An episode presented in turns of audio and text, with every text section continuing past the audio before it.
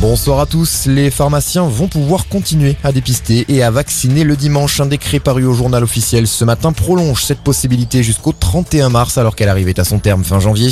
Selon le gouvernement, ce prolongement est nécessaire face à la demande de tests qui reste encore très élevée. Jean Castex sué et insulté ce matin lors d'une visite à Grenoble. Le Premier ministre, accompagné d'Olivier Véran, a dû écourter sa visite dans le quartier de la Villeneuve. Il a été pris à partie par des militants anti-vax et des gilets jaunes selon le Dauphiné libéré. Les antipasses qui manifestent encore ce samedi dans de nombreuses villes, notamment à Paris, à Lyon ou encore à Marseille.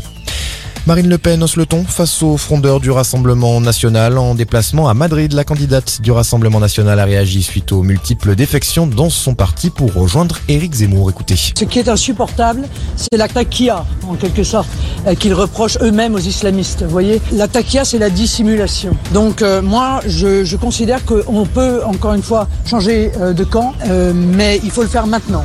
Parce que nous avons 70 jours avant un événement majeur pour l'avenir des Français.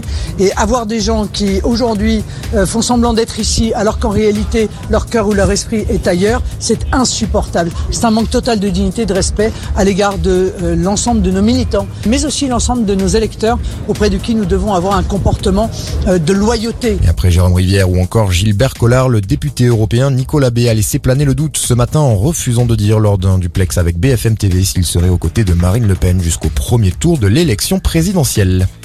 Une nouvelle avancée dans la protection des victimes de violences conjugales. Elles seront désormais systématiquement averties lors de la sortie de prison de leur conjoint. C'est ce que prévoit un décret qui entrera en vigueur à partir du 1er février.